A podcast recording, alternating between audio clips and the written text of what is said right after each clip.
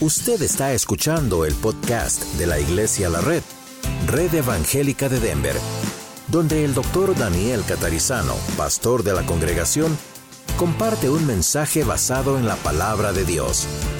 Ahora abra su corazón y permita que en los próximos minutos el Señor le hable y le bendiga. Segunda carta de Pedro capítulo 3, que están en YouTube ahora viendo el servicio, bienvenidos. También están viéndolo en el sitio en internet, iglesialareddenver.org. ¿Ok? Entonces, siempre transmitimos solamente la parte del mensaje. Ahí queda, muchas personas la ven, la comparten. Pero vamos a abrir entonces nuestra Biblia en Segunda de Pedro. Recuerden, está mal ahí, dice primera, es Segunda de Pedro. Perdón por ese error. Y por varios domingos hemos estado hablando de la segunda venida de Cristo y vamos a ver qué dice aquí en Segunda Pedro y vamos a eh, ver qué el Señor nos explica sobre esto. Amados, esta es la segunda carta que os escribo, dice el apóstol Pedro, a su iglesia en aquellos tiempos. Amado, es, amados, esta es la segunda carta que os escribo y en ambas despierto con exhortación vuestro limpio entendimiento para que tengan memoria de las palabras que antes han sido dichas por los santos profetas y del mandamiento del Señor y Salvador dado por vuestros apóstoles. Sabiendo primero esto, que en los postreros días, en los últimos días, vendrán burladores andando según sus propias concupiscencias, palabra muy antigua que significa deseos desordenados diciendo, ¿dónde está la promesa de su segunda venida o su advenimiento? Porque desde el día que los padres durmieron, murieron, todas las cosas permanecen así como desde el principio de la creación. Esto es lo que creía esta gente. Verso 5. Esta gente ignora voluntariamente que en el tiempo antiguo fueron hechos por la palabra de Dios los cielos y también la tierra, que proviene del agua y por el agua subsiste. Por lo cual el mundo de entonces, de aquel entonces, pereció bajo el agua o anegado en agua. Pero los cielos y la tierra que existen ahora están reservados por la misma palabra, la palabra de Dios, guardados para el fuego en el día del juicio y de la perdición de los hombres impíos. Mas, oh amados, no ignoren esto que para con el Señor un día es como mil años y mil años como un día. El Señor no retarda su promesa, según algunos la tienen por tardanza, sino que es paciente para con nosotros, no queriendo que ninguno perezca, sino que todos procedan al arrepentimiento. Pero el día del Señor vendrá como ladrón en la noche en el cual los cielos pasarán con grande estruendo, y los elementos ardiendo serán deshechos, y la tierra y las obras que en ella hay serán quemadas. Puesto que todas estas cosas han de ser deshechas, ¿cómo no debéis vosotros andar en santa y piadosa manera de vivir, esperando y apresurándoos para la venida del día de Dios, en el cual los cielos, encendiéndose, serán deshechos y los elementos siendo quemados se fundirán. Pero nosotros, pero nosotros esperamos, según sus promesas, cielos nuevos y tierra nueva, en los cuales mora la justicia. Por lo cual, oh amados, estando en espera de estas cosas, procuren con diligencia ser hallados por Él sin mancha e irreprensibles en paz. Y tengan entendido que la paciencia de nuestro Señor es para salvación, como también nuestro amado hermano Pablo, según la sabiduría que le ha sido dada, os ha escrito casi en todas sus epístolas o cartas, hablando en ellas de estas cosas, entre las cuales hay algunas difíciles de entender, las cuales los indoctos e inconstantes tuercen, como también las otras escrituras, para su propia perdición. Así que ustedes, hermanos, sabiéndolo de antemano, guárdense, no sea que arrastrados por el error de los que hacen mal, los inicuos, caigan de vuestra firmeza. Antes bien, crezcan en la gracia y el conocimiento de nuestro Señor y Salvador Jesucristo. A Él sea gloria ahora y hasta el día de la eternidad. Amén. Padre, pedimos que tú bendigas esta palabra, que tú nos expliques todo esto, nos ayudes y hables a nuestro corazón y a esta iglesia en general. Gracias te damos, oramos en el nombre de Jesús. Amén. Bueno, venimos hablando, como digo, hace un tiempo, varios domingos, sobre la segunda venida de Cristo. Y no debe asustarles, no debe asustarles, por lo menos no a aquellos que tenemos a Cristo en nuestro corazón. ¿ok? La espera del Señor por su regreso, el hecho de que no haya venido, aunque hace siglos que lo prometió, no significa que el Señor no cumple sus promesas o que no es cierto que Él vendrá. Aquí acabamos de leer en la palabra de Dios, en la Biblia, que Él está dando oportunidad para que más gente se arrepienta, para que más gente sea salva y no se pierda. Mientras tanto, mientras tanto, ¿por qué está la iglesia en la tierra? Él quiere que nosotros crezcamos, Él quiere que nos preparemos y Él quiere que obedezcamos en la meta de hacer discípulos, es decir, hablar a otras personas, acerca de la salvación y luego disipularlos, hacerlos discípulos como a nosotros, ¿verdad? Otros nos ayudaron también a crecer en la vida con Cristo.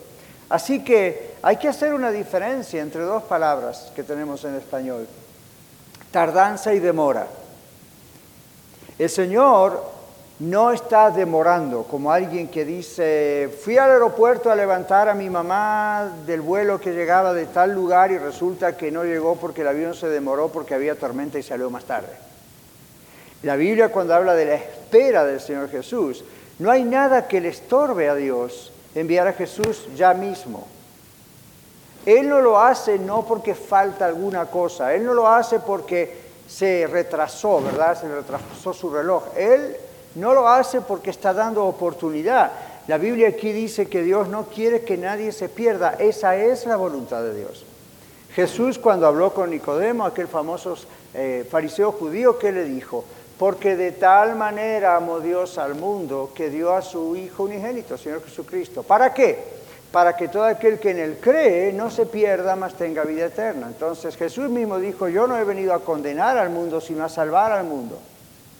Un día llegará al final y el que rechazó la salvación no va a tener otra opción. Entonces no es Dios que manda gente al infierno, no es Dios que quiere que la gente... Al contrario, Dios está dando tiempo para que más de nuestros familiares, amigos, compañeros, o usted si está aquí presente y no conoce a Cristo, acepten a Cristo por fin. Dios podría haber terminado con el mundo hace siglos atrás. Sin embargo, Él desea, seguir y seguir para que más hijos vengan a la gloria con Él. Entonces, Pedro está escribiendo a una iglesia hace dos mil años atrás, una iglesia local como Aurora, aquí, donde la gente estaba un poquito media desesperada diciendo, ok, ¿cuándo viene Jesús? ¿Cuándo viene Jesús? Tanto que prometió, ¿cuándo viene Jesús? Y se eh, metieron, se infiltraron falsos pastores, falsos apóstoles, falsos maestros, falsa gente que no era realmente cristiana a decirles, ven que no pasa nada, esto es mentira, todas las cosas están iguales que antes, nunca va a volver. Y la gente empezaba a desinflarse, empezaba a desanimarse. Entonces Dios inspira al apóstol Pedro para escribir esta carta y eso llega hasta nosotros, porque ahora son dos mil años después y Jesús todavía no regresó. Yo sé que ustedes escuchan sectas por ahí que dicen, no, ya regresó en 1814 o en 1950 o en esto que el otro. Espiritualmente nadie lo vio, pero Él está en medio nuestro. La Biblia no dice eso. La Biblia dice que el Señor todo ojo le verá cuando venga. Va a ser una manifestación muy inmensa, no va a ser en secreto. Entonces, evidentemente Él no ha regresado porque la Biblia dice que cuando Él venga las cosas en el mundo van a cambiar y muchas cosas van a pasar. Vamos a explicar un poquito eso. Nada de eso ha pasado todavía exactamente así. Evidentemente el Señor todavía no ha regresado. Entonces, ¿qué está pasando aquí? ¿Cuál es, cuál es nuestra parte mientras estamos esperando? Nuestra parte es crecer en nuestra relación con Cristo. Nuestra parte es estar siempre preparados para su venida, ya vamos a ver cómo se hace eso. Y nuestra parte es seguir haciendo discípulos, es seguir hablando a otros para que también sean salvos como Dios nos alcanza a nosotros, nos quiere alcanzar a ellos. Entonces, ¿cómo debemos prepararnos mientras vamos, ¿ok? Con nuestra gente, con el mundo, hasta que Cristo venga. Por eso el título de nuestro mensaje se llama Vamos hasta que Él venga. ¿Vamos a dónde? Al mundo, a predicar a la gente, a nuestra gente. Vamos a decirles de la salvación. ¿Y hasta cuándo vamos a hacer eso? Hasta que Él venga, mientras Dios nos dé la vida y hasta que Él no venga aquí, pues estamos vivos, vamos a seguir haciéndolo. Por amor.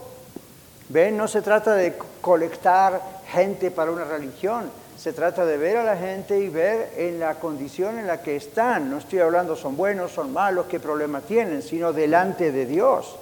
Como a nosotros una vez nos dijeron, tú estás mal delante de Dios, bueno, todos son pecadores, todos somos imperfectos. No se trata de eso, se trata del hecho de que delante de Dios estamos apartados de Él. Entonces Dios envió a Jesucristo para morir en la cruz, para morir en nuestro lugar, en su lugar, en mi lugar, y así pagar por algo que usted y yo nunca hubiésemos podido pagar delante de Dios, nuestros pecados. Por eso la Biblia dice que la salvación no es por obras, no es por esfuerzo humano, porque nada alcanzaría para pagar un precio tan grande. Entonces Dios mandó a su Hijo a ponerse en nuestro lugar. Él fue lo que llamamos nuestro sustituto, fue el que pagó el precio por nosotros. Bueno, dice usted, pastor, ¿cuál es nuestra parte? Creer en Él, confiar en Él, poner nuestra confianza en Él, arrepentirnos confesando, ya, de veras yo necesito esto, soy pecador, Señor, creo que tú moriste por mí, aquí tienes mi vida. Ven y, sálvame. Como decíamos en ese canto, ese autor escribió mi corazón quebrantado, no estamos diciendo está deprimido o está triste, está diciendo está apartado de Dios, pero aquí está, ve, y yo confío en Cristo y entonces somos nacidos de nuevo. La Biblia dice que, que está en Cristo, nueva criatura es, las cosas viejas que esa persona ha hecho pasaron.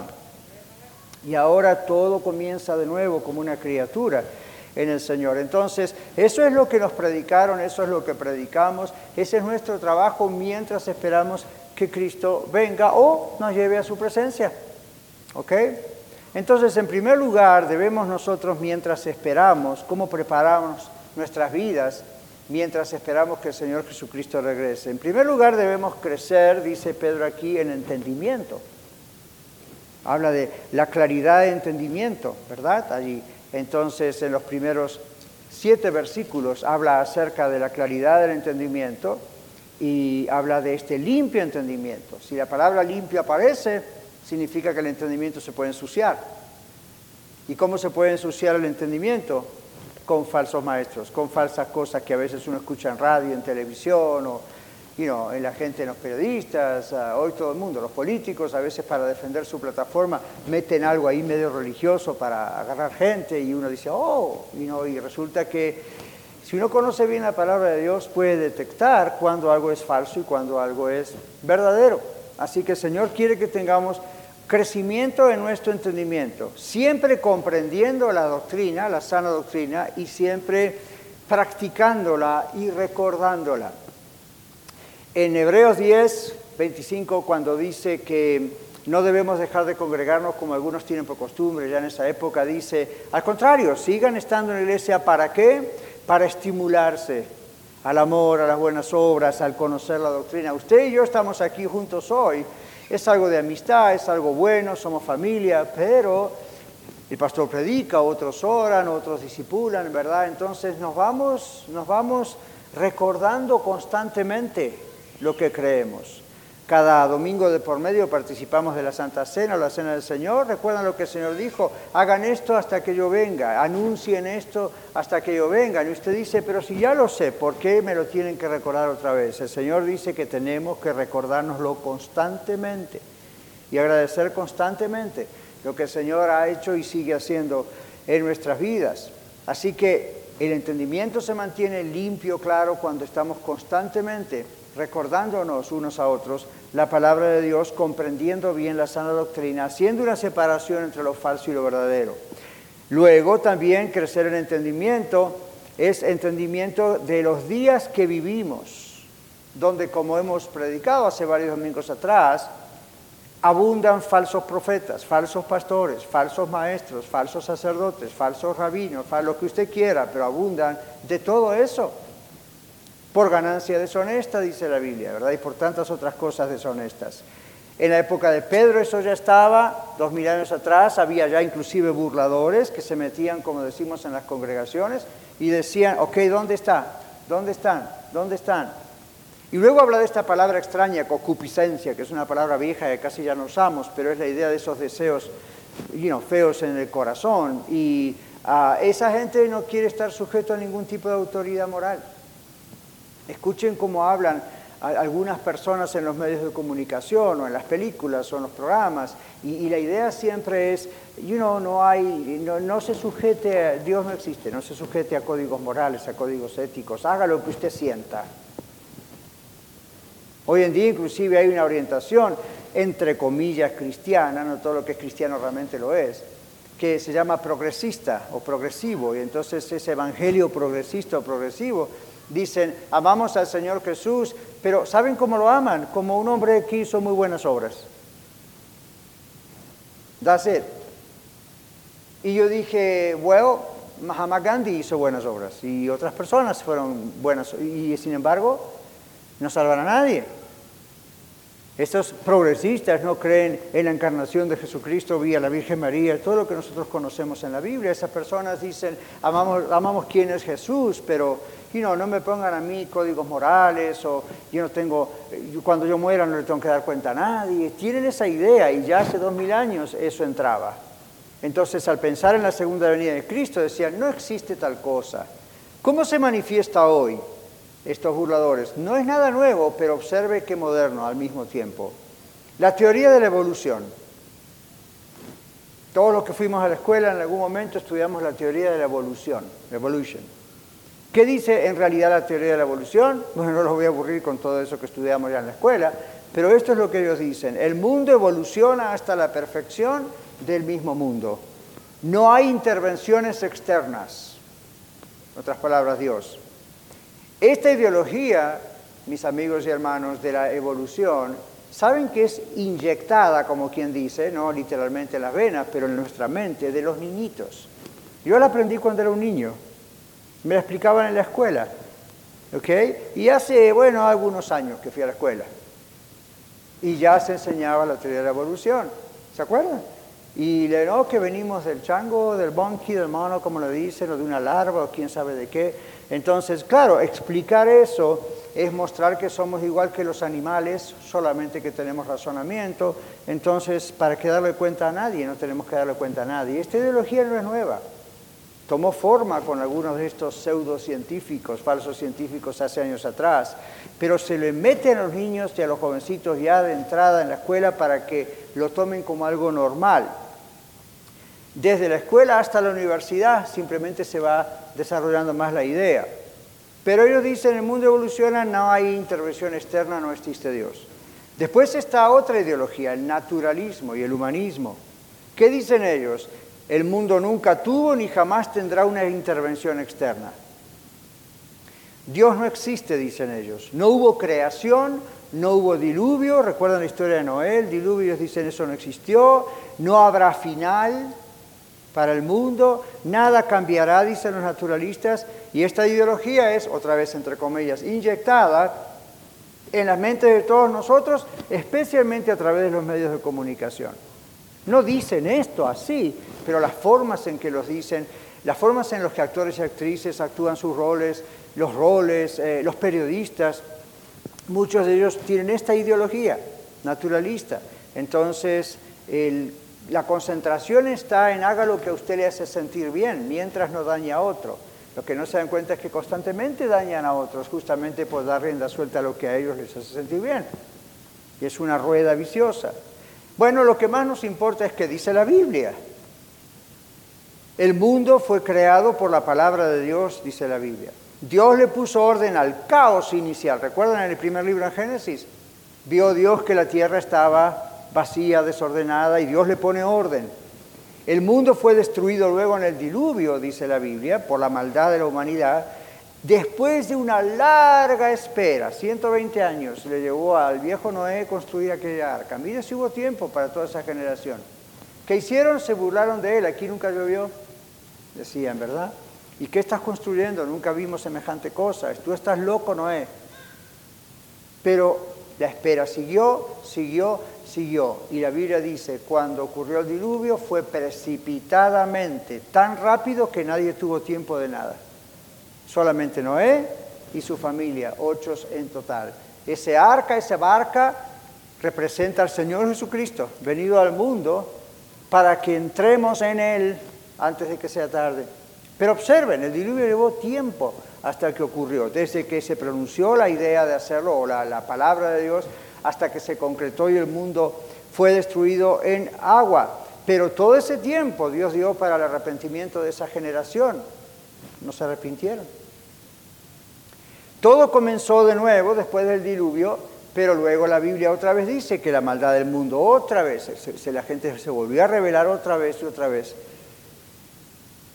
El mundo será nuevamente destruido, pero Jesús dijo esta vez por fuego, no por agua. Dios dice en el Antiguo Testamento, después del diluvio, ustedes ven el arco iris, ¿verdad? Cuando llueve, recuerden, la Biblia habla del arco iris, no tiene nada que ver con gay y lesbian, tiene que ver con lo que la Biblia dice. El arco iris es el símbolo que Dios dijo a Noé: Mi arco he puesto en las nubes, jamás volveré a destruir la humanidad con agua. Y hay que prestar atención: con agua significa que con otra cosa puede ser. Vamos a después de Cristo, viene Pedro y dice, Dios lo hará con fuego. Pero la próxima vez no va a haber otro ciclo así, sino que será definitivo. Bueno, recuerden, debemos crecer en entendimiento de todas estas cosas, debemos comprenderlas bien, enseñarlas bien, recordarlas bien, porque la humanidad va hacia un destino. Los budistas, el hinduismo no creen en eso. ¿Se acuerdan los ciclos de la reencarnación? Se muere uno y después usted está en una vaca, en un perro o en otra persona. La Biblia nunca dice eso, jamás. Eso es una ofensa a Dios. Dios muestra que la historia de la humanidad tuvo un comienzo y va hacia un final. Es inevitable, uno lo puede ver en todos lados, va hacia un final. Todo lo que la Biblia ha profetizado se fue cumpliendo y se sigue cumpliendo, va hacia una meta va hacia un final. En segundo lugar, entonces, para responder a esta pregunta de cómo debemos prepararnos mientras vamos a hablarle a otros de Cristo y esperamos a que Jesús regrese. Bueno, en los versículos 8 al 10, la Biblia nos está enseñando que debemos comprender, debemos entender el propósito, por qué Dios está retrasando esto hace tantos siglos. Y aquí dice Dios para él un año es como, un día es como mil años. ¿Vieron eso cuando lo leímos? Un día es como mil años, mil años es como un día. Amigos, hermanos, Dios es atemporal. Eso significa Dios no está sujeto al tiempo, a los meses, a los años, a la hora, lo que Él creó para los seres humanos. ¿Ok? Dios es atemporal. Aquí dice un día como mil años, mil años como un día. Esto es una expresión, no es un cálculo. Hay gente que ha tratado de hacer cálculos. Oh, la Biblia dice que para Dios un día es como mil años. Entonces, ¿en qué día estamos hoy? No es la idea de hacer un cálculo. Simplemente es una expresión para decir, Dios no está sujeto a horarios. No tiene día, noche, sol y luna, invierno, verano, otoño, primavera. Dios está fuera de todo eso. Él creó eso para nosotros, que podamos sostenernos aquí en la tierra y vivir pero Él no tiene ese asunto, así que para Dios no, haga cálculos con lo de un día, mil años, mil años, un día. Dice es como mil años. No hay un cálculo matemático. Entonces, ¿qué quiere decir eso? La espera de Dios de enviar a su Hijo otra vez a la tierra es misericordia de Dios, como pasó en los días de Noé. Es misericordia. Pero de pronto, cuando ocurra, va a ocurrir precipitadamente. Hay un texto en otra parte de la Biblia que dice, cuando la gente diga paz, paz, todo ya está en paz, vendrá destrucción repentina, como en los días de Noé. Ve, Noé, no pasa nada, estás dedicando tu vida a hacer esta gran barca, ¿para qué? Tú estás loco. Pero cuando Dios dijo ahora, fue ahora, ¡pum! Así. Y eso es repetido en los ciclos de historias bíblicas constantemente. Por ejemplo, por ejemplo, todos los eventos divinos de gran magnitud en la Biblia fueron esperados por mucho tiempo y cuando ocurrieron, ocurrieron de golpe, precipitadamente. El diluvio, la salida de los judíos de Egipto, la llegada a la tierra prometida, el nacimiento, el, nacimiento de Jesús, para cuando el ángel vino a la Virgen María a decirle vas a tener un bebé, Isaías lo había profetizado hacía 700 años. Y otros, y Miqueas y otros profetas, tenía siglos. Y me imagino a aquellos en la antigüedad pensando, ¿y cuándo va a venir el Mesías? ¿Y cuándo va a venir el Mesías? ¿Y cuándo va a venir el Mesías?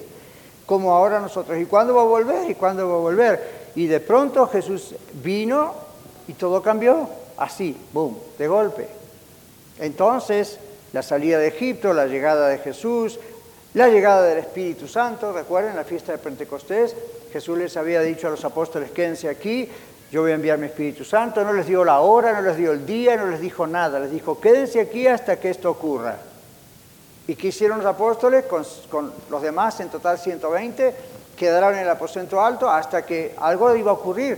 Y usted dice, ¿cuánto tiempo más iban a quedar? Iban a tener que ser obedientes todo el tiempo que necesitaran. Y de pronto, ¿cómo, descendió el Espíritu Santo a la tierra de esa forma? De pronto. Ni siquiera hubo un anuncio, de pronto dice, escucharon un viento recio, pasó esto y lo otro y en segundos estaba todo hecho. La segunda venida de Cristo será igual. Estamos esperando, pero cuando ocurra, ocurre. Y no hay vuelta para atrás, como decimos. Ahora, las profecías. Hemos estudiado, ¿verdad?, un poco de eso hace domingos atrás. Recuerden esto, los profetas no estuvieron nunca interesados en cronologías. Nunca, nunca tuvieron ese interés. Dios les daba lo que tenían que decir y ellos no, Señor, ¿qué día, qué hora? no, ellos no estaban interesados en cronología. Ellos decían lo que recibían de Dios, esto es lo que va a pasar, esto es lo que va a ocurrir, aquí están las señales y es todo. Entonces, preste bien atención a esto. Las profecías bíblicas tienen ciclos, ciclos, ¿ok? Tienen ciclos. Entonces, esos ciclos se repiten. Comienzan, hacen todo el círculo, hay un montón de eventos históricos, se cierra ese círculo, no pasó nada. No vino Jesús.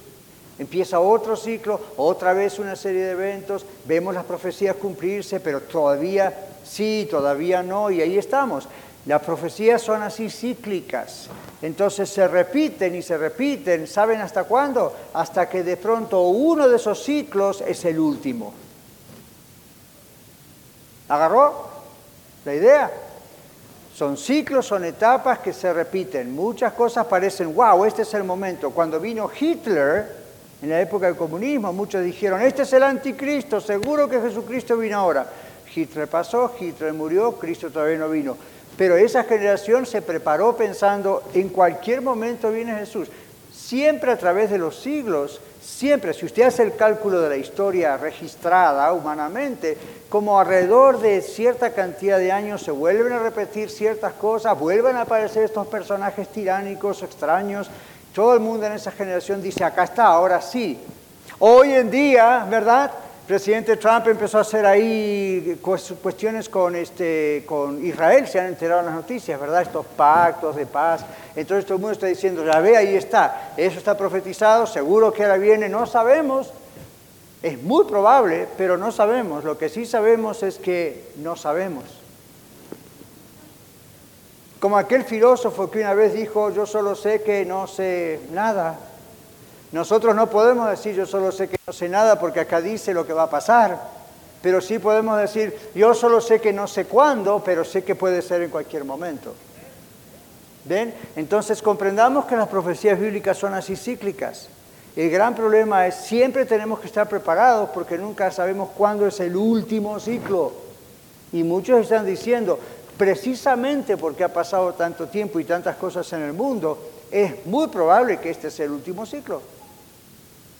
¿Ven? Entonces, la Biblia nos dice, no se les va a decir a ustedes qué día y la hora, solo se les dice que siempre tienen que estar preparados, porque este puede ser el último ciclo. Dios nos ordena estar preparados.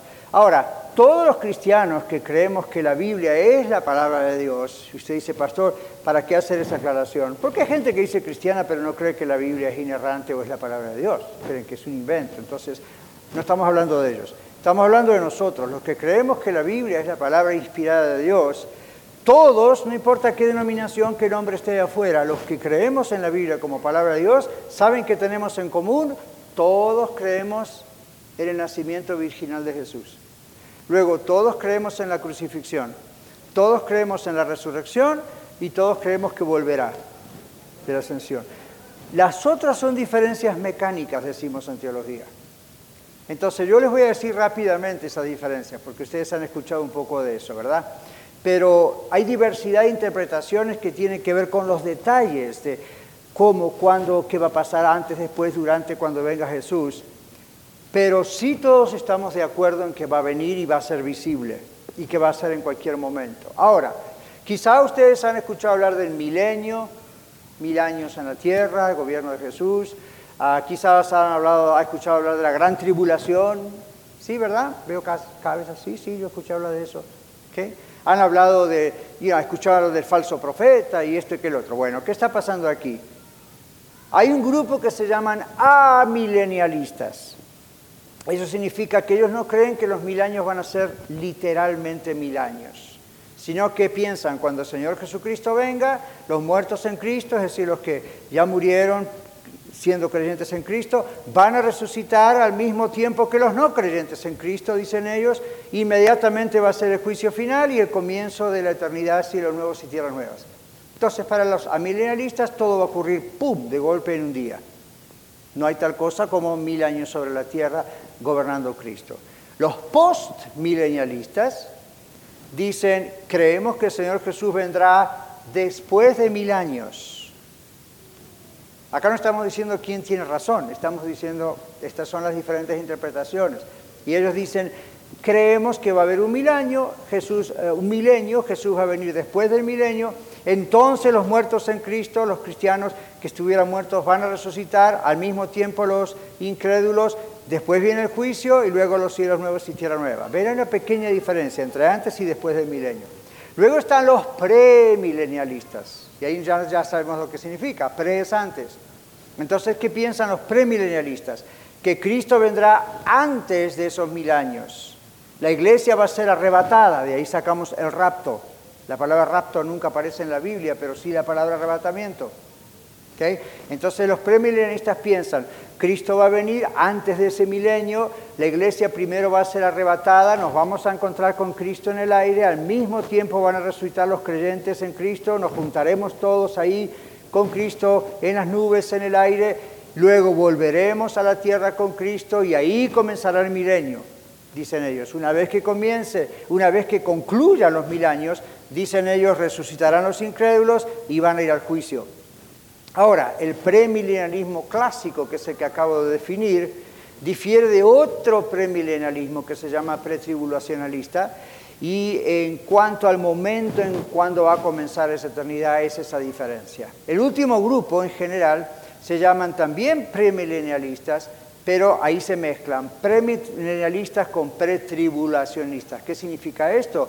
Creen que Cristo vendrá antes del milenio y antes de la gran tribulación. Ya sé, ya perdí a la mitad de la congregación, pero traten de seguirme. ¿Ok? Los premilenialistas, pretribulacionalistas dicen, Cristo va a volver antes de que comiencen los mil años y antes de la gran tribulación, de esos siete años de gran tribulación. Entonces ellos dicen, el Señor arrebatará a la iglesia compuesta por los que vivimos en ese momento, como si el Señor viniera en este momento, y los creyentes que han muerto y resuciten todos juntos estaremos con Él, dicen ellos, por siete años mientras dura aquí en la tierra la gran tribulación. Luego de los siete años, dice, regresaremos con el Señor Jesús a la tierra y comenzará el milenio. Cuando el milenio concluya, resucitarán los incrédulos, ellos irán a juicio y nosotros a cielo nuevo y tierra nueva. Ahora saquen un papel y vamos a hacer un test. Es como para que tengan una idea, porque escuchamos, ¿verdad?, palabras como tribulación y esto y el otro, y ¿de qué están hablando? Bueno, la Biblia habla de estas cosas y no hay diferencia entre cristianos en el sentido de todos creemos que Jesús va a regresar físicamente a la tierra. La mecánica del momento y cómo y qué antes y después es lo que estamos, mm, no sabemos. Pero esto no produce peleas entre nosotros, simplemente estamos todos pensando a ver cómo podrá, podrá ser. Son todas cosas que van a ocurrir, seguro. El tema es cuándo, en qué momento. Todas estas ah, posiciones tienen pasajes bíblicos para apoyarlos. Ahora, para ir concluyendo, nuestro tercer punto es, aparte de comprender estas cosas cada vez mejor mientras nos preparamos, es que debemos esperar a Cristo activamente, activamente. Los versículos 11 al 17 nos dicen que el Señor Jesús nos dejó la orden de ir a ser discípulos hasta que Él regrese. Nosotros vamos a testificar al mundo hasta que Cristo regrese o hasta que nos lleve a su presencia. Somos instrumentos en las manos de Dios, Iglesia de la Red, para compartir la verdad en amor con otros hasta que Cristo regrese. Es, por eso la iglesia tiene dos mil años de existencia. Ninguna organización humana tiene esa cantidad de años y ha subsistido cantidad enorme de persecuciones. ¿Por qué? Porque el Señor Jesús prometió ni las puertas del Hades van a prevalecer contra la iglesia. Igual que está comprobado por dos mil años. Bueno, Jesús nos dejó la orden de hacer discípulos mientras tanto hasta que Él venga. Nosotros seguiremos testificando con todos los medios que Dios nos dé en la semana, personalmente, en casa, todos nosotros y como iglesia, hasta que Él venga. Somos instrumentos en la mano de Dios. Yo no estoy creando este mensaje, yo soy solo un instrumento diciendo lo que la Biblia dice. Usted también cuando habla con otras personas, aunque no haga una predicación formal como la que estoy haciendo yo, usted está transmitiendo algo que Dios ha creado, la salvación. Somos solamente instrumentos. Estos versículos en resumen dicen que, número uno, el versículo 11, nuestra espera requiere tener una vida de santidad personal. ¿Okay? Estamos apartados desde el momento de habernos entregado a Cristo y crecemos como hijos e hijas de Dios. El verso 12 nos muestra que nuestra espera requiere diligencia, trabajar. No es una espera estática, como quien está ahí esperando que llegue el tren. Es una, mientras estamos esperando, nuestra vida tiene propósito y estamos trabajando para el Señor. Nuestra espera, dicen los versículos 13 y 14, requiere que seamos hallados por Él como obreros fieles. Que mantengamos siempre la espera y la fidelidad. En cuarto lugar, los versículos 15 al 17 nos dicen que nuestra espera requiere entendimiento de la paciencia de Dios, de lo cual hemos hablado hace un momento atrás entender por qué Dios sigue esperando. Por un lado le decimos, como dice la Biblia, ven Señor Jesús, ven pronto. Y por otro lado, casi que a veces nos dan ganas de decir, pero espérate un poquito hasta que se convierta mi esposo, o mi esposa, o mis hijos, o mis nietos, o el vecino, o el que le testifique en el trabajo. El ciclo puede cerrarse en cualquier momento. En último lugar, crecer en la gracia y el conocimiento de Cristo, dice el versículo 18, y con eso cierra el capítulo que ya leímos, de segunda de Pedro 3. Dios manda que estemos preparados para qué? Para la acción. ¿Qué acción? De ir a ser discípulos antes que Jesucristo venga. ¿Cómo nos preparamos? Crecer en la gracia de Cristo, dice aquí la Biblia. Es decir, crecer en nuestra nueva vida como hijos e hijos de Dios e hijas de Dios, aunque tengamos años de haber hecho nuestra decisión. La idea es, vamos madurando, tenemos que hacerlo.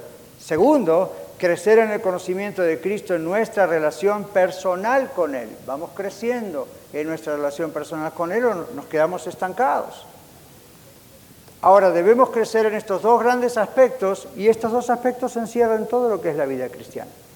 Crecer en la gracia y crecer en el conocimiento de Dios mientras obedecemos el mandato de ir y hacer discípulos. En conclusión, yo les pregunto, Iglesia de la Red, y les digo, vamos a continuar preparándonos mientras vamos a ser discípulos hasta que Cristo venga. Esa es nuestra misión. Dios nos ha puesto en medio de un campo listo para la cosecha, como decíamos el domingo pasado. Denver tiene hambre de la palabra de Dios. No siempre se lo van a decir, pero las acciones, la violencia, la cosa que ocurre es porque la gente está vacía internamente y está buscando sentido a esta vida y solo Cristo le puede dar sentido a su vida. Esa es nuestra misión, ir mientras Él no viene todavía, ir y hacer discípulos. Y ahora el Señor, y aquí viene la gran noticia, nos ha abierto una gran puerta para hacer esto. ¿Están listos para ir? ¿Están listos para lo que viene? Y usted dice, pastor, si no me dice para qué estoy listo, ¿cómo le digo que estoy listo? ¿Está listo para la segunda venida de Cristo, aunque no entienda todos los mecanismos? Ya. ¿Está listo para ir, aunque no sepa exactamente cómo? Sí, el Señor quiere que estemos con nuestro corazón dispuestos. Vamos a orar, vamos a orar y luego quiero mostrarles algo, ¿sí? Señor, te damos gracias por tu palabra. Sabemos que este mensaje de tinte un poco más pesado, más doctrinal, lo necesitamos porque tú nos dices que tenemos que estar preparados para tu segunda venida, en el, conocimiento, en la relación personal contigo. Yo oro, Señor, por amigos y amigas que estén aquí hoy o hermanos que no estén seguros de que si tú vienes son salvos, que ellos se arrepientan, Señor, como también yo y tantos otros los hemos hecho. Se arrepientan de sus pecados, se den cuenta que como todo ser humano pecador estamos separados de tu gloria, a menos que Llega ese momento en que te pedimos perdón y ponemos nuestra confianza en Cristo Jesús. Señor, que esto ocurra entre nosotros hoy, entre aquellos que aún no te conocen, para que puedan ser salvos y estar tranquilos de que venga lo que venga, cuando venga, como venga, estamos seguros en ti. Tú no nos vas a dejar aquí, nos vas a llevar para siempre contigo. Señor, oro para que tú toques los corazones de aquellas personas que aún no te conocen para que puedan conocerte pronto.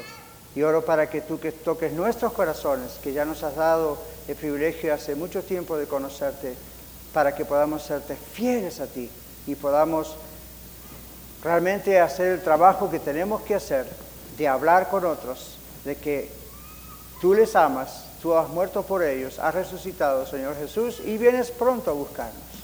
Que no se quede ninguno en el camino. Te damos gracias en el nombre de Jesús. Amén. Muchas gracias por escuchar el mensaje de hoy.